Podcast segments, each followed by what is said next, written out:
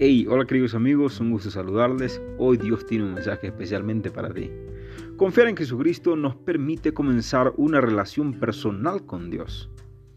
Porque somos hechura suya, creados en Cristo Jesús para buenas obras, las cuales Dios preparó de antemano para que anduviésemos en ella, lo dice Efesios capítulo 2, versículo 10.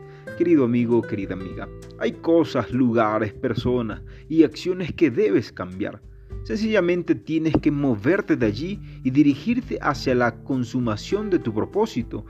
Así que amigo, deja de repetir patrones de conducta, rompe con los viejos hábitos que te roban tiempo y oportunidades. Cánsate de tener los mismos resultados y atrévete a hacer cosas diferentes, pero guiadas por Dios. Amigo, amiga, Él preparó buenas obras para ti, enfócate en ellas, disponte para la innovación que el Señor quiere traer a tu vida. Bendiciones.